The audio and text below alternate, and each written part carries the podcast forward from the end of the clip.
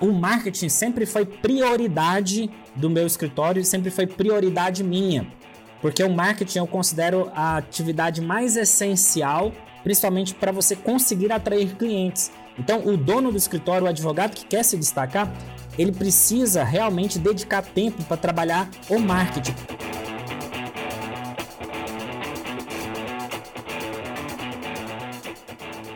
Fala, meu amigo, minha amiga advogada. Este é o Tremindcast, o podcast focado em sites e oportunidades de negócios para advogados em todas as áreas do direito.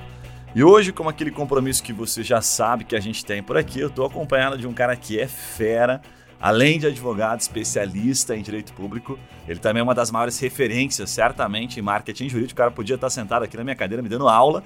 E a gente vai falar hoje com o Agnaldo Bastos, que é especialista em direito público, palestrante, já foi professor em diversas instituições, incluindo cursos preparatórios e OAB. Cara articulista também no jornal Diário da Manhã. E uma baita referência em marketing jurídico com mais de um milhão de visualizações, incluindo YouTube, migalhas, redes sociais, enfim. Uma baita referência, Aguinaldo. Muito obrigado por aceitar o nosso convite. O desafio de vir aqui é, de peito aberto contar um pouquinho da sua experiência para nós. Bacana, Guilherme. Eu que agradeço você, os, os nossos ouvintes aqui desse podcast. Agradeço muito essa oportunidade de poder compartilhar as experiências aí da advocacia, contribuindo para que outros advogados também consigam crescer substancialmente na sua carreira através do marketing digital, que foi a principal ferramenta aí que me ajudou a alavancar o meu escritório e alcançar os resultados que nós alcançamos até o presente momento. Agradeço imensamente a Legal. oportunidade. Bom demais, bom demais. Para começar, já vou te fazer uma pergunta aqui, Agnaldo, que é, é uma dúvida comum e talvez seja o, o principal motivo de, de, desistência, de muitos advogados começarem e não conseguirem atingir resultados como você atingiu. Como é que você faz para dar conta de tudo que você tem hoje, né? Porque, por exemplo, você tem lá duas lives por semana, depois você vai contar um pouquinho do porquê, né? Qual a estratégia por trás disso. Duas lives por semana, você tem um escritório bombado aí de clientes, processos, você tem que cumprir prazo como todo advogado. Como é que você arruma tempo, meu amigo, para fazer o marketing, né? E você cuida de grande parte disso. Explica um pouquinho para os advogados como é que funciona a tua rotina no dia a dia, se é, é tranquilo, se dá para fazer tudo com tranquilidade, chega em casa, vai embora às 5 horas da tarde. Conta um pouquinho para nós aí. Bom, é bem exaustivo, é bem pesado mesmo. A advocacia. E quanto mais você cresce na advocacia, mais pesado fica as decisões do escritório, porque é, você passa a ter muitas decisões todo dia que envolve muitos valores monetários, que envolve processos estratégicos que influenciam na vida de clientes. Então, assim, acaba ficando mais pesado. Porém, é, é importante ressaltar que para chegar onde eu cheguei, teve um processo. Então, não foi desde o início é, da forma como, como se apresenta hoje. As pessoas normalmente elas enxergam apenas o, a parte de cima do iceberg, sendo que existe toda uma estrutura que não aparece, que são os bastidores e que é o processo. Né? Normalmente as pessoas elas veem apenas o resultado e não veem o processo. E é importante ressaltar que no início da minha advocacia ah, também foi desgastante porque havia muito. Eu, demandava muito tempo de trabalho. Então, quando eu comecei a, a advocacia, eu estudei bastante sobre empreendedorismo jurídico. E ao estudar sobre empreendedorismo jurídico, eu entendi a importância de outras temáticas como gestão de escritório, delegação de tarefas, gestão financeira, técnicas de negociação, marketing digital, utilizando de forma ética a publicidade da advocacia. Então percebi que a advocacia ela tinha uma série de atividades que extrapolava a atividade do advogado propriamente dita, que é aquela atividade de peticionar, acompanhar o processo, atender o cliente, ir para alguma audiência, fazer uma sustentação oral, fazer um despacho com o juiz. Então, qual que foi a estratégia que eu fiz? Eu estudei bastante empreendedorismo jurídico, e eu comecei a organizar minha rotina em blocos de atividades. Eu entendi a importância que tinha, desde o início da minha carreira, eu organizar um tempo para, para produzir artigos. Eu não usava assim, tem muitos advogados que têm dificuldades, por quê? Porque eles colocam o marketing, colocam outras demandas do escritório em segundo plano, dizendo assim: ah, se der tempo, eu faço um artigo. Não tem como você executar algo dentro dessa perspectiva, se der tempo você vai precisar abrir mão de alguma outra atividade e centralizar um compromisso. Então, no início da minha advocacia, o que, que eu fazia bastante para poder trazer resultado? Eu separava pelo menos dois dias onde eu dedicava, um momento, eu, eu subdividi em, duas, em duas, dois tipos de atividades. Uma atividade era atividade de natureza de marketing, seja gravar um vídeo, seja organizar alguma, alguma, algum post explicativo de algum determinado direito dentro da minha área de atuação, que era atividades ligadas a marketing, escrever algum artigo, gravar um vídeo, fazer uma postagem, ou até mesmo estudar algo para eu poder direcionar para alguma plataforma, para algum portal, né? A gente publica no portal Rota Jurídica, no portal Migalhas, que é um dos maiores do Brasil, Migalhas. Tem o Jus Brasil também, que nós temos publicações. O Jus Brasil já tem é, a quantidade de publicações que a gente teve, somando as visualizações dos artigos, teve mais de 100 mil visualizações. Inclusive, se verificar lá no histórico do Jus Brasil, tem um artigo que a gente fez bastante polêmico sobre tatuagem nos concursos públicos, né? Tatuagem do, uh, candidato reprovado por tatuagem em concurso de carreiras policiais, onde só esses artigos tiveram mais de 24 mil visualizações, um único artigo. Então, o marketing sempre foi prioridade do meu escritório, sempre foi prioridade minha, porque o marketing eu considero a atividade mais essencial, principalmente para você conseguir atrair clientes. Então, o dono do escritório, o advogado que quer se destacar, ele precisa realmente dedicar tempo para trabalhar o marketing, porque o marketing está ligado com a publicidade da própria imagem, a publicidade da própria marca. Então, marketing é fundamental. Então, no início da minha carreira, eu me concentrei em atividade de marketing e atividade do comercial. E o que é o comercial? O marketing é eu criar mecanismos para dar visibilidade para minha advocacia. Então, eu crio estratégias para dar visibilidade. O comercial é um tempo que eu gasto relacionando seja com o cliente mandando um WhatsApp, é, é uma pessoa que já procurou o, a, o escritório por causa, tá procurando alguma dúvida jurídica, tá com alguma situação, e eu vou mandar mensagem, aí, como é que tá a sua situação? Então, eu sempre separei tempo para marketing e para o comercial. E como eu separo demanda para esses dois tipos, isso acaba atraindo clientes. E aí, quando atrair clientes, eu preciso oferecer o serviço ali para a pessoa que está interessada, e aí a pessoa fecha um contrato e eu tenho que fazer uma ação. Então, no início da advocacia, realmente você vai fazer tudo. Só que a quantidade de demanda que você tem é possível se você gerenciar e organizar o seu tempo por blocos. Não precisa, por exemplo, acompanhar a publicação todos os dias. Você separa o seu tempo em blocos de atividades e aí você consegue gerenciar bem a, a sua demanda que você precisa. Aí, qual que é o principal erro dos advogados início de carreira? Que eu considero recebeu honorários advocatícios. Ele olha para aquele recurso entrando e fala: Nossa, olha só o recurso que está entrando, é meu dinheiro. O advogado ele tem que tratar o dinheiro que entra como empresa. A partir do momento que entrou o recurso financeiro ali para ele, ele tem que olhar para aquele dinheiro e falar o seguinte: como que eu vou poder utilizar esse recurso para gerar mais dinheiro ainda, para realocar dentro da minha própria estrutura?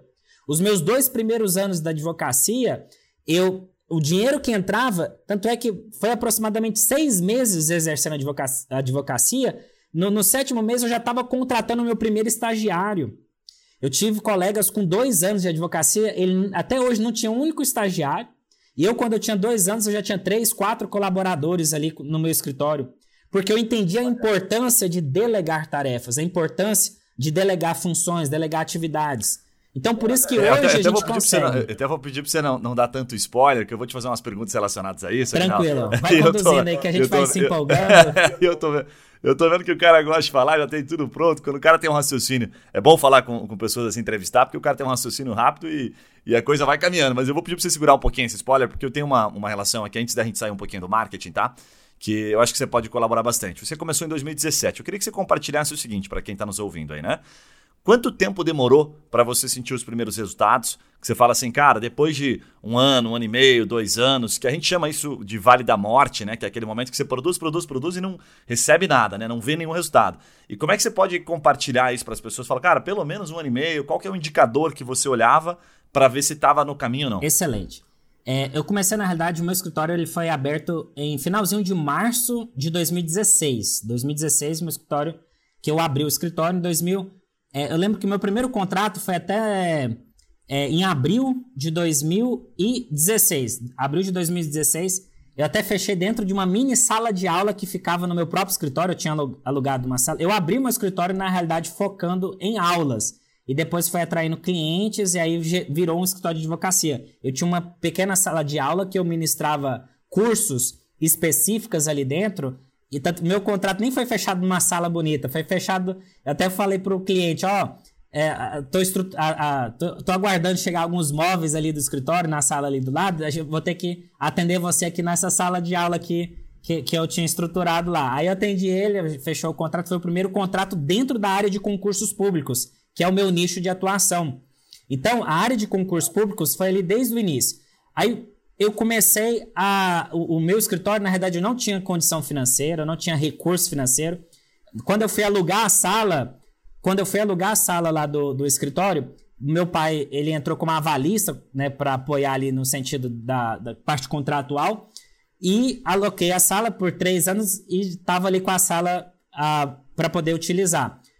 E, e aí acontece, eu não tinha recurso, eu, infelizmente eu estava ali com cheque especial, estava no vermelho, mas eu decidi arriscar porque eu, eu já podia, inicialmente, eu, eu, conseguia vender aulas, então eu usava o recurso da aula para poder sustentar o escritório. Só que quando começou a vir os primeiros contratos, eu fiquei pensando assim: nossa, com um único contrato eu tenho um retorno de várias aulas que eu ministro. Aí eu comecei a, a pensar: poxa, vai valer mais a pena eu, eu focar na advocacia. E aí, eu estudando sobre empreendedorismo, sobre atendimento de cliente, eu percebi que se você constrói uma, uma estratégia de bom relacionamento com o cliente, faz uma boa petição, você tem uma boa gestão desse procedimento, você vai conseguindo atrair mais clientes. Você utiliza o marketing, utiliza estratégia de comercial, você consegue estruturar bem e isso chama atenção. Aí, do ponto de vista prático financeiro, Infelizmente, eu não vim de um escritório de advocacia, né? De, de, trabalhar em outro escritório, então eu tive que aprender muita coisa na marra. Eu acredito que hoje a pessoa consegue abreviar o tempo de resultado pelas informações que tem acesso. Inclusive, essa, essa, é, eu tô com um projeto de compartilhar conhecimentos para advogado justamente por esse sentido. Que aquele conhecimento que eu demorei para atingir, eu sistematizo isso para poder compartilhar para outros advogados também terem os mesmos resultados. Mas aí, do ponto de vista prático, meu primeiro ano foi um ano muito difícil, meu primeiro ano, mesmo com o escritório, mas foi um ano que me ajudou a entender como é que funciona a lógica ali da advocacia, da organização, da importante atendimento cliente, onde eu consegui as minhas primeiras demandas. No primeiro ano, não tive resultado expressivo, mas eu consegui, no final do primeiro ano, pelo menos estabilizar, pelo menos ter o custo é, que eu tenho, né, que o pessoal fala do ponto zero, que é você ter o custo é, do seu escritório, você é, não precisar de dinheiro externo para poder sustentar as despesas do próprio escritório. Elas equivalem. Então, eu peguei no primeiro ano nesse sentido. No segundo ano, eu já poderia, no, no segundo ano da advocacia, já comecei a ter re, retorno financeiro acima do que eu precisava. Então, comecei a ter lucro realmente no meu segundo ano. Aí que vem o, o, o grande, a grande virada de chave. Nesse segundo momento, eu já poderia é, adquirir algumas coisas expressivas é, da advocacia financeiramente. Porém, o que, que eu fiz? Eu, eu, à medida que entrou mais recursos, eu comecei a reinvestir no escritório. Seja contratando sistemas, seja investindo em software, investindo em pessoas, é, melhorando a estrutura, melhorando o ambiente. Então, eu comecei a reinvestir. Eu já poderia estar tá gastando com questões comigo. Então, o meu segundo ano foi reinvestir no escritório. Aí o terceiro ano eu já comecei a colher alguns resultados, onde praticamente assim, é, eu gosto muito de viajar, né? Experiências de viagem, de ir para outros estados. Então, assim, então 2016 foi um ano mais de estabilização. 2017, um ano que eu consegui um retorno acima, eu comecei a estruturar a equipe. Aí, em 2018, eu já comecei a usufruir um pouco do serviço, usufruir um pouco do trabalho principalmente em relação a viagens, em relação a vários procedimentos, né? Inclusive, ano passado, em 2019, eu tive a oportunidade, eu fui para a Europa, visitei 10 países, fiquei um mês fora, porque o escritório já estava autogerenciável, isso permitiu eu ter experiências aí na minha vida profissional é, e, e, experimentar um pouco. O que a gente tem que fazer é aguardar o momento adequado. As pessoas é muito ansiosas, elas querem, é, elas já querem pegar o resultado e já receber a semente e comer a semente. A semente tem que plantar. A gente tem que comer o fruto, né? Então, é muito importante isso. Então, essa noção é minha experiência. Só que eu acredito que um advogado hoje, com as informações que ele tem acesso, em um ano ele já consegue ter uma estruturação. O segundo ano, ele reinvestir na estrutura para no terceiro ano ele já colher bons resultados da advocacia. O que antigamente os advogados demoravam 10, 12, 15 anos para poder ter esses resultados, que hoje é possível você, em 3 a 5 anos, ter resultados equivalentes. Legal, Ginaldo. A tua história, puta, é sensacional, muito legal a, a, trajetória, a forma como você organizou, soube fazer uma bela gestão. Só não ficou tão claro ainda, eu gostaria que você tentasse ajudar a deixar um pouquinho mais claro só essa questão, por exemplo, assim, você começou no dia 1, no primeiro mês, no YouTube, foi o YouTube, foi a rede social, foi o Instagram, por onde que você começou e sentiu o resultado, né? É, porque a pergunta que as pessoas fazem é justamente essa, tá? Por isso que eu tô te, realmente reforçando isso. Agnaldo, se fosse para o cara começar hoje, né, do jeito que você começou, foi depois de um ano e meio que ligou para você um cliente que viu um vídeo seu no YouTube, quanto tempo levou essa trajetória? Por onde que ele deve olhar, assim, né? Se ele vai começar hoje, puta, vai para cá e espera um ano e meio fazendo um vídeo por semana. De maneira bastante prática e concisa, se você conseguir, compartilha um pouquinho a tua visão sobre isso. Então, na realidade, se você observar, o meu canal no YouTube, ele foi aberto dia 3 de março de 2017. Então, o meu canal, eu, eu abri ele... Um ano depois um ano depois que eu já tinha um escritório. Perfeito. E, e é interessante que as estratégias de marketing, 2017 foi o ano que gerou um crescimento, eu já estava estruturando a equipe. Em 2018 eu já comecei a colher um resultado. Então, assim, 2016 foi um ano de aprendizado. O ano onde eu estava aprendendo. 2017 eu comecei a executar. Se, fosse, se a gente for levar em consideração o, o, momento que eu comecei a executar de forma consistente estratégias específicas ligadas a marketing, foi um ano depois do escritório. Eu comecei ainda, era, uma, era ainda muito amador, fazia uns testes, às vezes era um artigo por mês, às vezes eu fazia uma divulgação, até eu entender que aquilo era tão importante que eu falei, eu preciso colocar pressão nisso. Eu preciso colocar intensidade naquilo que eu estou fazendo. Se eu estou produzindo um artigo por mês, agora eu vou começar a produzir um artigo por semana. Se eu estou gravando um vídeo a cada 15 dias, eu vou começar a gravar um vídeo por semana. Então, eu comecei a intensificar esse marketing. Eu comecei a intensificar as estratégias de divulgação, de publicidade ética, porque é marketing de conteúdo que não fere o código de ética.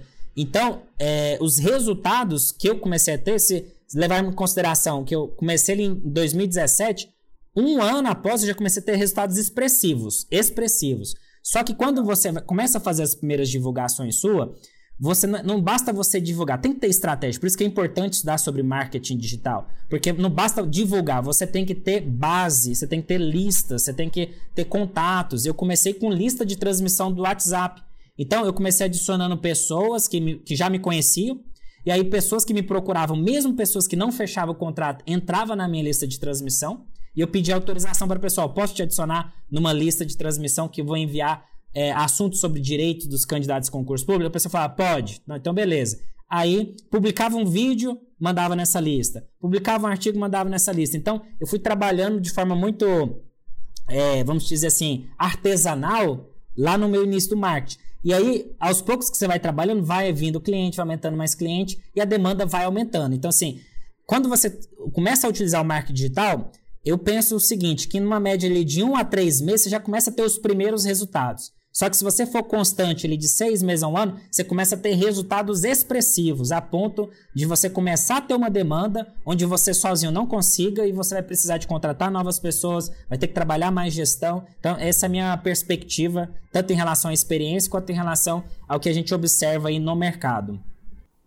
Perfeito, perfeito. Muito legal, Agnaldo. E concordo sendo embaixo aí que você está trazendo, porque, de fato, é, você precisa da, da tração, né? O que você fez foi dar tração manual, não ficar dependendo só da mídia. Ah, postei no YouTube, mas ninguém tá vendo.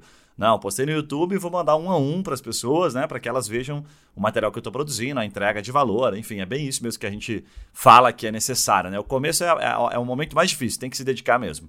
Bom, Aguinaldo, o que, que eu vou pedir para você? É, é muito comum também uma pergunta, né? Que a gente recebe aqui dos advogados, principalmente iniciantes que eles querem saber o seguinte: se você tivesse nesse momento lá, né, dia 3 de março de 2017 ou 16, não lembro que dia foi exatamente, que você deu a, a sua entrada no, no canal do, do YouTube, tá? E, e, você também, na seguida, em seguida veio para o Instagram. Se fosse para escolher um canal, tá? Só um canal. Vou te apertar aqui na pergunta, né?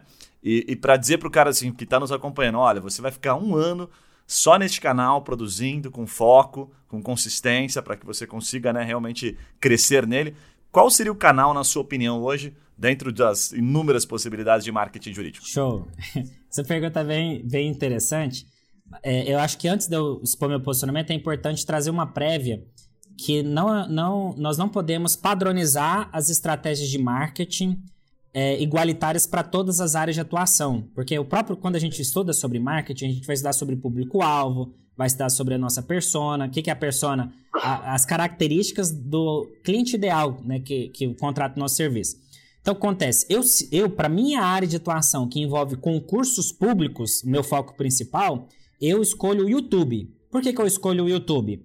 É, e não o Instagram. Até porque, até hoje, a nossa estratégia do Instagram ela é muito mais de vitrine. Caso a pessoa nos pesquise no Instagram, ela, ela consiga ali ver que é um escritório especializado nessa área e transmita credibilidade. Porque o YouTube, no meu caso específico, o YouTube, vamos supor, você faz um post de um vídeo no Instagram, ele rapidamente ele já sai do campo de visão ali do, vamos supor, do alcance orgânico. O YouTube, eu tenho vídeos que eu publiquei em 2017 que até hoje ele está sendo visualizado. A, a, o Instagram, o próprio nome diz Insta, é, é, uma, é uma publicação instantânea. A, a, permanência de, uma, de um engajamento de uma postagem, de um vídeo do Instagram, ela é muito mais baixa. Então, se eu utilizo estratégias no YouTube, o YouTube também ele faz um ranqueamento com o Google. É interessante, por exemplo, se uma, uma pessoa coloca assim, fui reprovado no concurso público na fase de investigação social. O que fazer? Aí vai aparecer um vídeo meu do YouTube lá, vai aparecer um artigo meu do blog lá. Não aparece uma postagem minha do Instagram. Entendeu? Então, assim, o YouTube ele gera um vínculo com o, com o Google, então isso permite um melhor ranqueamento. O que é o ranqueamento? É, um, é, é, é aparecer na primeira página de buscas do Google. É você aparecer ali nos, nas primeiras informações. Então, para o meu público específico, que é o concurseiro, que ele já está acostumado a assistir videoaulas, a estratégia do YouTube, para mim, é a principal estratégia e a mais importante dentro da minha área de atuação e que, a meu ver, vale a pena investir. O Instagram, ele é importante também, só que ele é para uma outra, uma outra estratégia, mais de compartilhamento de brand e outros aspectos. Perfeito. Acho que você colocou, definiu bem ali, com, com sabedoria. Instagram é muito vitrine, né? É, é importante estar lá, mas o YouTube é o que possibilita, de fato, o resultado, né? Uh, um pouco mais expressivo. A gente brinca muito que o Google e o YouTube são canais de pesquisa ativa lá. Lá a gente vai procurar respostas, né? No YouTube, no Instagram a gente não procura resposta, a gente está navegando, então é muito mais difícil você impactar né, alguém através de uma mídia que é uma mídia de imagem, uma mídia pro advogado é uma das mais difíceis. Se não for branding, ele tentar impactar o cara no momento que ele está ali consumindo, né, vendo foto dos amigos, sabe? Vendo um monte de coisa de viagem, sabe? Coisa de, de moda, enfim, tem tanta coisa no, no Instagram. Para daí aparecer um conteúdo jurídico aquilo ser interessante para ele, ele fala, pô, tô no meu momento de lazer, nem quero saber disso aí agora. Então, o engajamento realmente pro advogado no Instagram é algo muito difícil. Legal. Agora eu queria te fazer uma pergunta também dessas bem, bem diretas, assim, com base na tua expertise. A gente tem aqui muita, eh, muito advogado com medo tá? De compartilhar aquilo que ele sabe. Ele, ele sempre acha que, puta, eu vou compartilhar aquilo que eu sei e o cara não vai me contratar, né? Você certamente tem uma, uma opinião sobre isso. O que, que eu pediria para ti, é, para você compartilhar com relação ao teu, ao teu histórico todo até aqui, o que, que, ele deve gastar mais tempo? Pensando assim que o advogado topou e vai fazer o YouTube. Ele deve gastar mais tempo preparando aquilo que ele vai falar, é a edição, é o conjunto de fatores, ele deve entregar tudo, não esconder nada, ele entrega só uma parte, provoca o cara para falar com ele. Na tua visão, como é que ele deve seguir? Show. É, são perguntas bem interessantes essas assim que você, faz, né? Até porque eu trabalho muito daquela perspectiva, assim, não, não tem uma, algo que é mais certo ou, mais errado. Tudo, tudo vai depender da sua experiência, do que, que você sente confortável.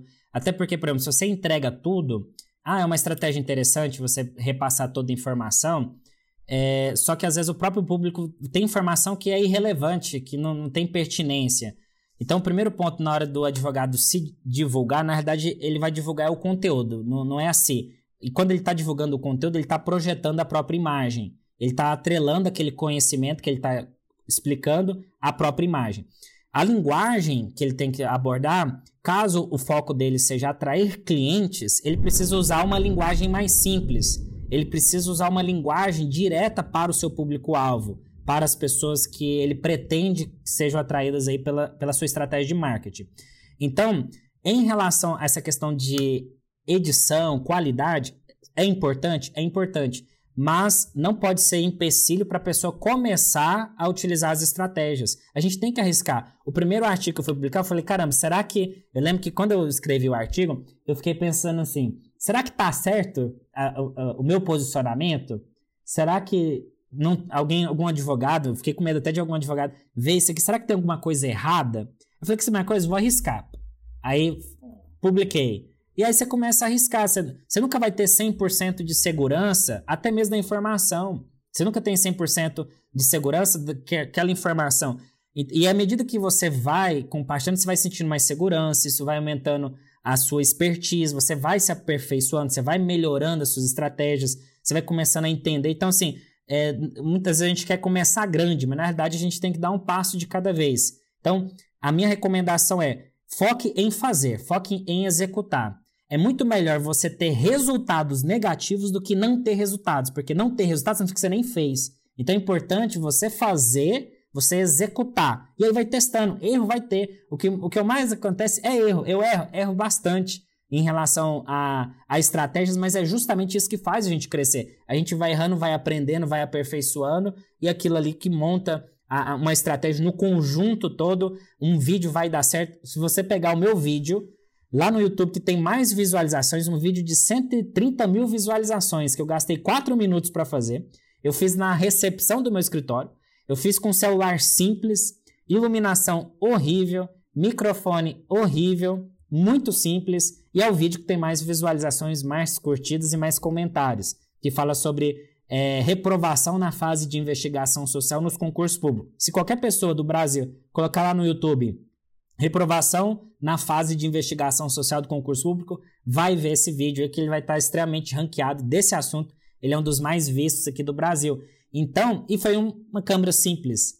Foi uma, uma foi algo muito é, artesanal ali, mas fiz e tá trazendo e traz resultados até hoje, me traz clientes até hoje envolvendo investigação social. Inclusive tem vídeos meus recentes que, que eu paguei profissional com câmera profissional que tem bem menos visualização, que trouxe menos resultado do que um vídeo com uma qualidade inferior. Então o conteúdo, sem sombra de dúvidas, assim, ele é mais importante. Não posso desprezar a qualidade, mas o conteúdo e fazer e executar é muito mais importante. Legal. Sabe que é, aqui é bem parecido também. Eu comecei faz um pouquinho mais de um ano agora, vai. Completou praticamente um ano de canal. E a gente ainda não tem esse peso todo que você tem, mas os vídeos que a gente tem lá, tem, acho que tem um com 25 mil visualizações que eu falo rápido pra caramba, tem um monte de crítica até no vídeo. Alguns falam, não, tá lá na velocidade boa, outros falam que eu tô falando rápido. E eu não olho o vídeo, e é uma dica que eu sempre dou pros advogados, falo, não olhe o vídeo depois que você faz, apenas publique. Porque se você olhar, você não vai publicar. Ainda mais advogado, né, que geralmente quer fazer o perfeito, né? O perfeito não existe. Eu olho, cara, as poucas vezes que eu vi esse vídeo, eu ficava com vergonha, ficava morrendo de vontade de tirar ele. Eu dizia, não, não vou tirar porque esse vídeo continua bombando, tá bem posicionado. Enfim, então eu não olho para trás realmente, mas se eu olhar os primeiros vídeos, você com certeza também deve ter alguma coisa meio parecida, uma visão parecida. Lá atrás, quando você olha, você fala, nossa, eu era muito ruim para fazer isso aqui, cara. Meu Deus do céu, hoje até que eu sou engraçadinho e consigo me virar bem. Mas era muito ruim, né? E continua bombando, porque as pessoas não estão nem aí, né? Porque o conteúdo é bom elas estão preocupadas com o conteúdo. Então é, é, bem legal a tua fala, porque é o que acontece não só com você, mas comigo, com vários outros caras que são muito maiores do que a gente, né? Eu já vi o Primo Rico falando sobre isso. O cara mostrou um vídeo uma vez, né? O Primo Rico é super conhecido. Cara, ele era horrível, mas horrível, horrível, assim, de dar. Cara, esse cara aqui não tem futuro, bicho. E olha que o cara se transformou, né? Um dos maiores autoridades aí no assunto financeiro. Bom, muito legal. É. É. Perfeito, perfeito, perfeito. A execução é o que, é mais, que mais importa sempre, né? Bom, para a gente não, não ficar só no, no assunto aqui do, do, marketing em si, eu queria que você compartilhasse um pouquinho daquilo que você pode partilhar aí com, com o nosso público, tá? É, essa questão das, das, das, cadeiras, as posições estratégicas dentro de um escritório. Você já falou um pouquinho sobre marketing, né? Que você falava, é, você dividia entre marketing comercial, certo? Mas você está numa área que é uma área, é, obviamente, tem as suas relações. Você explicou um pouquinho que muita gente você acaba se conectando, se relacionando pela visão sua comercial. Mas como é que você enxerga hoje a necessidade para um escritório que está no momento, por exemplo, ali dos seus cinco anos, que é mais ou menos o momento que você está, ou que está começando? Eu digo é, das posições. Se tiver que, desse, desse momento, decidir assim, puxa, eu vou ter uma posição exclusiva de marketing, uma posição exclusiva comercial, aonde esse cara comercialmente vai prospectar cliente até que o marketing dá resultado. Como é que você vê essas cadeiras estratégicas dentro do escritório de advocacia hoje? Isso. É, é, é, como se eu dissesse assim, cara, antiga, antigamente, né? O cara não precisava praticamente ter o comercial do escritório, né? Porque batiam na porta dele, né? Ele, porra, entrava, é, tirava o AB dele, os caras caçavam ele. Agora não, agora o cara tem que correr atrás. Só que o advogado às vezes não sabe por onde começar, ele não sabe dar o primeiro passo. E o teu caso é interessante porque você atua no direito público. Então, assim, você não tem cliente na rua, né, com, escrito na testa dizendo, olha, eu estou precisando, não fui reprovado, né, no, no, aqui no concurso, nessa fase é, de investigação. Então, como é que faz? Né? O que, que você pode compartilhar, assim, do ponto de vista comercial, macetes que você tem? Em relação a estruturar isso, é, eu, primeiro ponto é delegar atividade administrativa. O advogado dono do escritório ele tem que priorizar a parte estratégica do escritório. Então, sempre ele vai delegar as funções administrativas. Uma das últimas coisas que eu deleguei foi o comercial. Que, que, na minha visão, qual que é o aspecto do comercial do escritório? É aquele momento onde o cliente entra em contato com o escritório e aí ele precisa de uma solução jurídica para o caso dele, ele recebe um atendimento do advogado e o advogado já vai partir para uma negociação, falar de valores e tudo mais. Hoje eu tenho uma equipe com três advogados que atuam exclusivamente na área comercial. O que, que significa isso? É, eu estou num processo de transição neste exato momento. Eu contratei uma jornalista, uma prestação de serviço, onde ela vai ficar responsável pela centralização do marketing. O marketing do meu escritório ele estava centralizado em mim até hoje. Ele ainda continua centralizado em mim. As estratégias onde eu faço é, eu não, a execução do marketing, eu contrato empresas, por exemplo, eu tenho uma empresa que de marketing é, jurídico digital que ela produz artigos para mim. Eu passo as orientações, ela produz o artigo. É, e aí essa, é, ela, eu dou acesso para essa empresa também direto no meu blog, ela publica lá no, no, no blog as, as minhas, uh, os artigos que ela produz. E eu tenho essa jornalista que ela vai agora centralizar toda a informação. A gente está fazendo uma reestruturação no marketing, onde a gente vai até aproveitar a própria equipe. Eu tenho vídeos também no YouTube dos advogados da nossa equipe também gravando, para a gente dar uma projeção mais para um escritório mais robusto, não centralizar só na minha imagem, mas também na imagem dos outros advogados que acompanham a nossa equipe. Então, eh, eu estou delegando agora o marketing também para uma pessoa, delegando a, a, gestão, não as estratégias. A estratégia sempre eu estou ali, ali, ali na frente. Aí quando, quando você me fala de comercial e marketing, o meu comercial, quando o meu comercial, como é que ele fica ligado com o marketing? Hoje eu, é separado. Hoje eu tenho estratégias de marketing que ela é feita. O que, que, que envolve o marketing? É mecanismos de dar publicidade à minha advocacia, seja através de artigos, de vídeos, de notícias publicadas em portais, de e-mail marketing desde que a pessoa clica para autorizar receber a, a, tipo uma newsletter. Então eu tenho ali um marketing que a gente dispara o conteúdo. É, nesses conteúdos que a gente dispara, a gente coloca bastante hiperlinks de artigos do nosso blog. Então a gente cria uma estratégia que as pessoas consigam acessar o nosso blog, que ela consiga descobrir o nosso escritório e ela procura o nosso escritório. Então, é, é, fica um pouco complexo né, é, é, essa estratégia nossa, mas o que acontece? A gente consegue atrair bastante pessoas para o nosso, é, nosso site do escritório. Aí lá no site tem um íconezinho do WhatsApp, tem um íconezinho que facilita o acesso. Aí eu contratei um sistema de inteligência, é, de chatbots, né, de robôs de atendimento, onde a pessoa ela manda uma informação, ela vai ter uma interação prévia, perguntando nome, telefone, e-mail. Ela passa por um fluxo que na hora que chega para o meu comercial, esse, esses três advogados do comercial, eles têm acesso a, a essas pessoas que chegam buscando informação, aí elas são segmentadas por interesse, por exemplo, concurso público, servidor público, investigação social, dependendo do assunto que ela clica nesse chatbot, ela vai ser direcionada para esse advogado. Aí esse advogado vai entrar em contato, vai fazer a parte do comercial, que é entrar em contato, entrar em contato não de forma ativa. A gente, a, o nosso marketing ele realmente é receptivo, entendeu? A gente não vai atrás do cliente, a gente recepciona o cliente, isso por causa de uma estratégia que nós utilizamos. Então, o nosso comercial, o nosso marketing ele funciona dessa forma e eles se integram dessa maneira, onde o marketing, o foco dele é dar publicidade de forma ética à nossa advocacia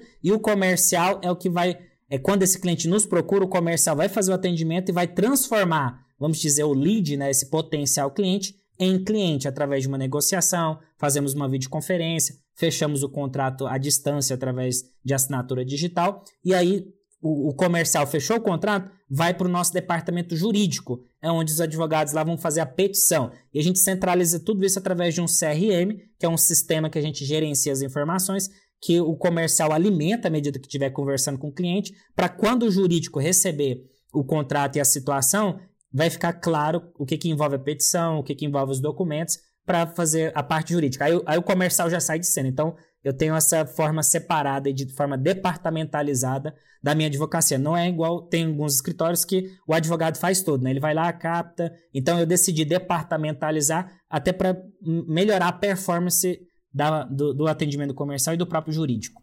Muito legal, Aguinaldo. Uma bela aula aí para quem, tá, quem vai nos, tá nos ouvindo aí, porque é, é uma profissionalização. Eu, aqui a gente teve, já passou mais de 200 e poucos escritórios, tem mais de 100 escritórios ativos conosco aqui. E os que mais têm resultado, é, compartilhando até um dado relativamente recente, que a gente fez uma análise, são os que têm o departamento comercial isolado. Inclusive dos de grande, os de massa aí, né? Principalmente previdenciaristas, trabalhista reclamante e família, uh, os que melhor têm resultado, o comercial não é advogado.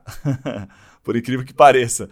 Então, é, é, é, muito legal porque tem, tem várias práticas diferentes, né? E você acabou de compartilhar algo que a gente realmente vê no dia a dia e que entrega bastante resultado. Agora, o que eu queria perguntar para você é o seguinte: a gente tem aqui uma, uma premissa no, no podcast de compartilhar insights, né? Então, eu gostaria que você pudesse compartilhar com a gente aí algumas brechas, por exemplo, que você está vendo, porque você atua num ramo bem específico. Eu fico imaginando que você já teve vontade de entrar em outras áreas, né? Certamente você já, já se coçou para entrar em outras áreas. E nesse momento de pandemia, é, surgiram várias brechas, é difícil, às vezes, o advogado entender as oportunidades. E eu imagino que você tem algumas coisas na manga que você possa compartilhar. Conta pra gente aí que está tá nos ouvindo, o que, que você vê, cara, de oportunidade? Fala, ó, oh, cara, essa área, esse problema jurídico está mal assistido, aqui não tem autoridade. O que, que você pode compartilhar aí? Cara, é o seguinte, é, é importante a gente acompanhar o mercado.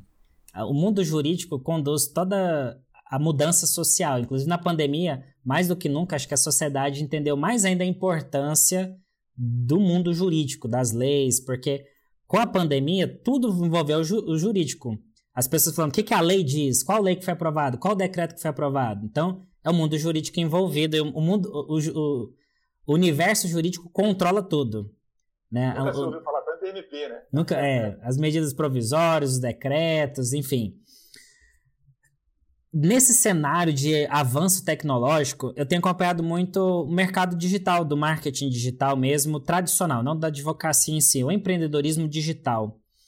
E a, a gente está fazendo um podcast aqui também por, por à distância, né? A gente está tendo contato à distância e está fazendo um podcast. Então, pouco antes de estar tá fazendo esse podcast, eu estava fazendo outro atendimento por videoconferência com o pessoal da, de uma empresa de marketing digital Aí estava fazendo, ajudando a gente numa implantação de e-mail marketing, então estava fazendo uma videoconferência com essa jornalista que é do escritório que ela é de Brasília e conversando com o, o rapaz que estava orientando a gente lá de Florianópolis. Então, assim, a gente está a gente tá numa nova realidade. O que, que eu vi nos números da advocacia que eu percebo? Por exemplo, dentro do mercado digital, você tem um mercado ali, é, de, o pessoal que é da área vai entender sobre afiliados, infoprodutos. Você vai ter esse mercado que existe uma carência muito grande, por exemplo, de contratações nesse nicho. Eu, eu vislumbre nisso. Por exemplo, uma pessoa vai fazer um lançamento de um infoproduto. Esse dia eu estava vendo, não sei nem se eu posso falar assim, mas eu estava vendo o Pedro Bial, ele lançou um curso, um curso dele de escrita, né? E, e, e eu fiquei pensando, falei, poxa, até ele está lançando um produto é. também, né? E vários influenciadores digitais, atrizes da Globo também lançando produtos digitais. Só que o que, o que, as, o que as pessoas não sabem é que por trás deles, eles na realidade só, eles são, só são a ponta do iceberg. Por trás deles existem estrategistas, existem lançadores, gestores de tráfego, social media. E aí as novas, isso exige novas relações contratuais é, para discutir isso. Por exemplo, tem gestores de tráfego que eles cobram percentual em cima das vendas. E aí, como é que vai envolver o aspecto tributário dessas vendas? Né? É, teve um, um, rapaz aí que é, fez um lançamento recente, o cara, é, o pessoal, oito dígitos em 20 minutos, negócio assim de doido. O cara fez 40 ou 50 milhões, parece que ele bateu o recorde, né? É, o, pessoal, o, o pessoal chama Pablo Marçal, né? O cara fez um lançamento e aí eu tava acompanhando esse, esse, esse, esse projeto dele e na hora que eles abriram o carrinho dele, em 20 minutos, eles atingiram oito dígitos, né? O que, que é oito dígitos? 10 milhões em 20 minutos. E aí o pessoal está falando que bateu o recorde mundial aqui do Brasil em relação a essa velocidade de lançamento de produtos. Então veja um mercado que muitas pessoas estão envolvidas. E às vezes a gente pensa, ah, o mercado já está acabando, esse mercado de mercado digital. Na realidade, está tá começando. Porque as pessoas agora estão mais virtuais, mais ainda virtuais. Os produtos, eles estão mais digitais. Então, o que acontece? o advogado precisa se atentar para essa área, porque até a Receita Federal, eu participei em 2000 e... Foi ano passado, 2019, eu participei de um evento em Belo Horizonte, é, é, um evento de marketing digital. E aí o pessoal estava fazendo. Tá tendo muita coisa, por exemplo, de, de é, dropshipping, né? De um, uma pessoa vai vender um produto internacional e de repente faz sua entrega. Não precisa nem explicar direito como é que funciona.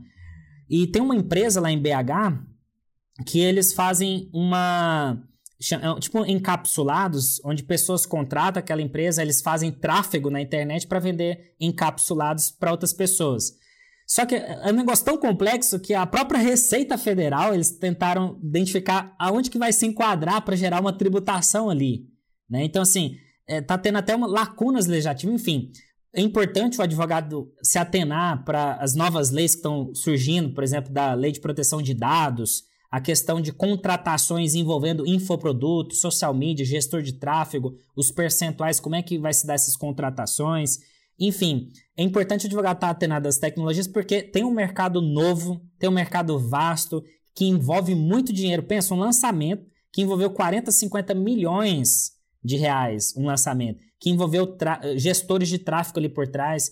E como é que funciona essa parte? O direito de imagem. Uma pessoa, por exemplo, tem um perfil no Instagram com 2 milhões de seguidores. Aí a pessoa falece.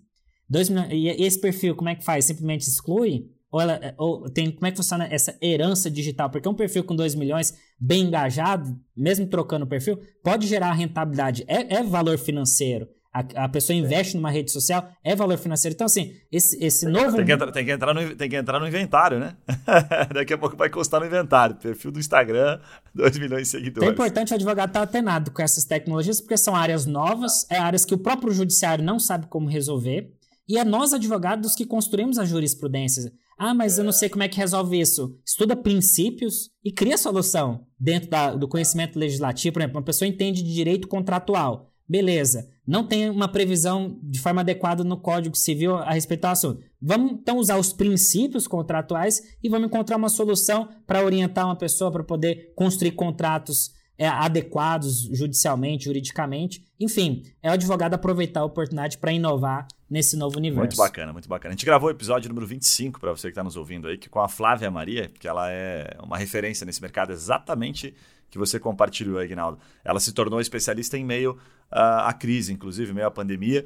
Ela fez os cursos do Érico Rocha, que é uma das principais referências de lançamento digital, e se tornou uma especialista. E ela compartilha no próprio podcast, são praticamente uma hora de podcast, vários insights e convida os advogados a se tornarem especialistas, porque ela fala assim, tô meio sozinha aqui, porque só eu entendo né, as, as, nomenclaturas, esses, os termos todos que são utilizados, enfim.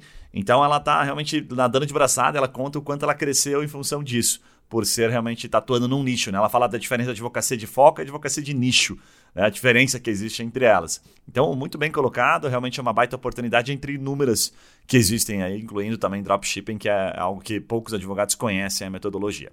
Bom, para a gente não, não, extrapolar muito o nosso tempo aqui, a gente, eu brinco aqui que o nosso podcast ele tem que durar em torno de, no máximo, 50 minutos, né, que é o tempo de um treino na academia. E nesse momento aí os nossos ouvintes estão começando a, a caminhar para a etapa final, fazer o abdômen, dar aquela corridinha na esteira. O que, que eu vou te pedir? Eu vou fazer agora uma, uma parte final aqui que a gente chama de um papo reto aqui, um, um bate-bola, em que eu te faço uma pergunta e peço para você entregar a resposta aqui em uma palavra ou uma frase, tá? Que tiver na cabeça. Fechado? Pode ser dessa forma? Uma brincadeira bem legal aqui. Então, a primeira coisa que eu vou te perguntar é o seguinte, né?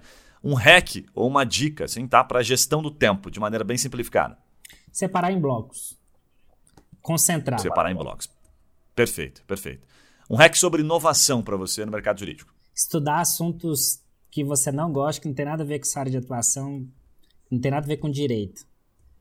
Muito bom. Sai da casinha total, né? Sai da casinha. Uma característica que leva um escritório, na sua opinião, a crescer de forma exponencial. Estrategista. Pensar fora da caixa. Os donos do escritório têm que fechar fora da caixa. Legal. A, a sua, o seu maior aprendizado aí na, na, na, da sua trajetória até aqui? Meu maior aprendizado? É. Tudo que você planta, você colhe muito mais do que você planta. Pô, isso é interessante, hein, cara? isso aí vale um podcast. É, um livro ou um filme, uma coisa para inspirar aí. Um livro? É, um filme, algo que você acha que você inspira aí os advogados. eu, eu, gosto tanto de livro aqui, eu tô pensando que tô até com alguns livros aqui de marketing, de marketing jurídico. Tô até com uns aqui do meu lado. Eu vou indicar um desconhecido. Eu vou indicar um livro desconhecido chamado A Era do Business Jurídico, do Ari Lima. Olha só. A Era do Business Jurídico. Eu li ele dia 1 de setembro de 2016. Caraca. E tá atual ainda? Super atual. É um livro assim, só para ter uma noção, por exemplo, ó, plano de marketing jurídico, explicando sobre como estruturar marketing, a internet como aliada, ferramentas para captação de clientes, rede de parceria, network, publicação de artigo, realizar palestras, relacionamento e fidelização de cliente, relações públicas, questão de imprensa, também usei muito isso. Inteligência emocional é fator de sucesso na advocacia, gestão do escritório e marketing pessoal. Então, um livro Legal. excelente. Eu pratiquei muita coisa dele aqui. Ele está todo rabiscado, cheio de anotações. Ótimo. Indicação desse livro.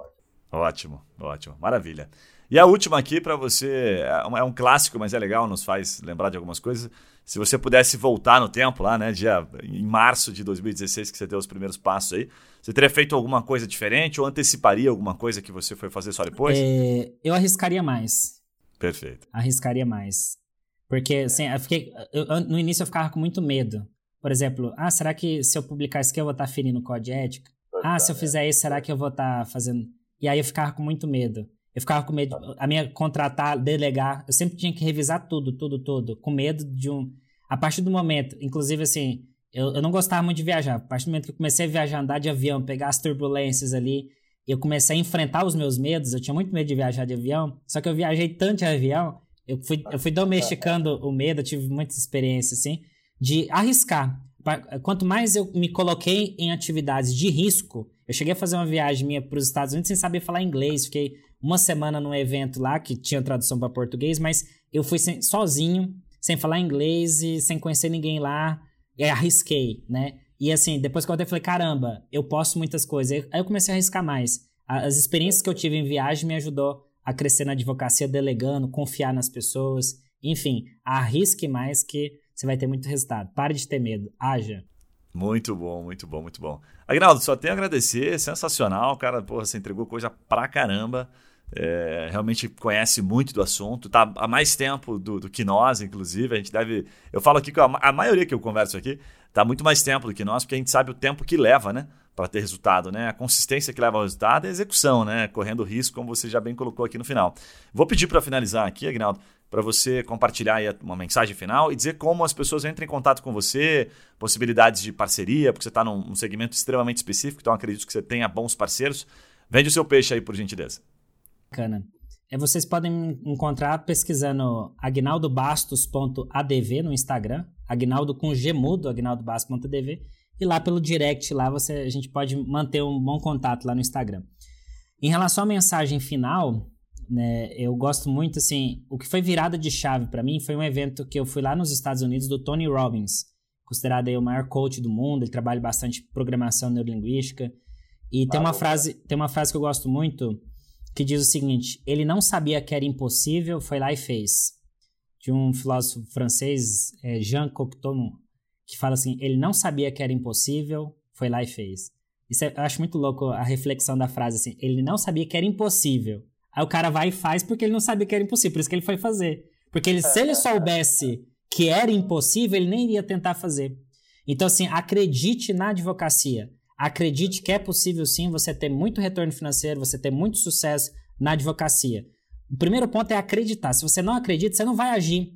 Se você não acredita, você vai fazer um artigo, fazer uma coisa, uma coisa, não vai vir o primeiro resultado, você já vai desistir. Por que, que você desiste? Porque você deixou de acreditar. A própria palavra, etimologicamente, né, a, a raiz da palavra acreditar, né, acreditar, é dar crédito.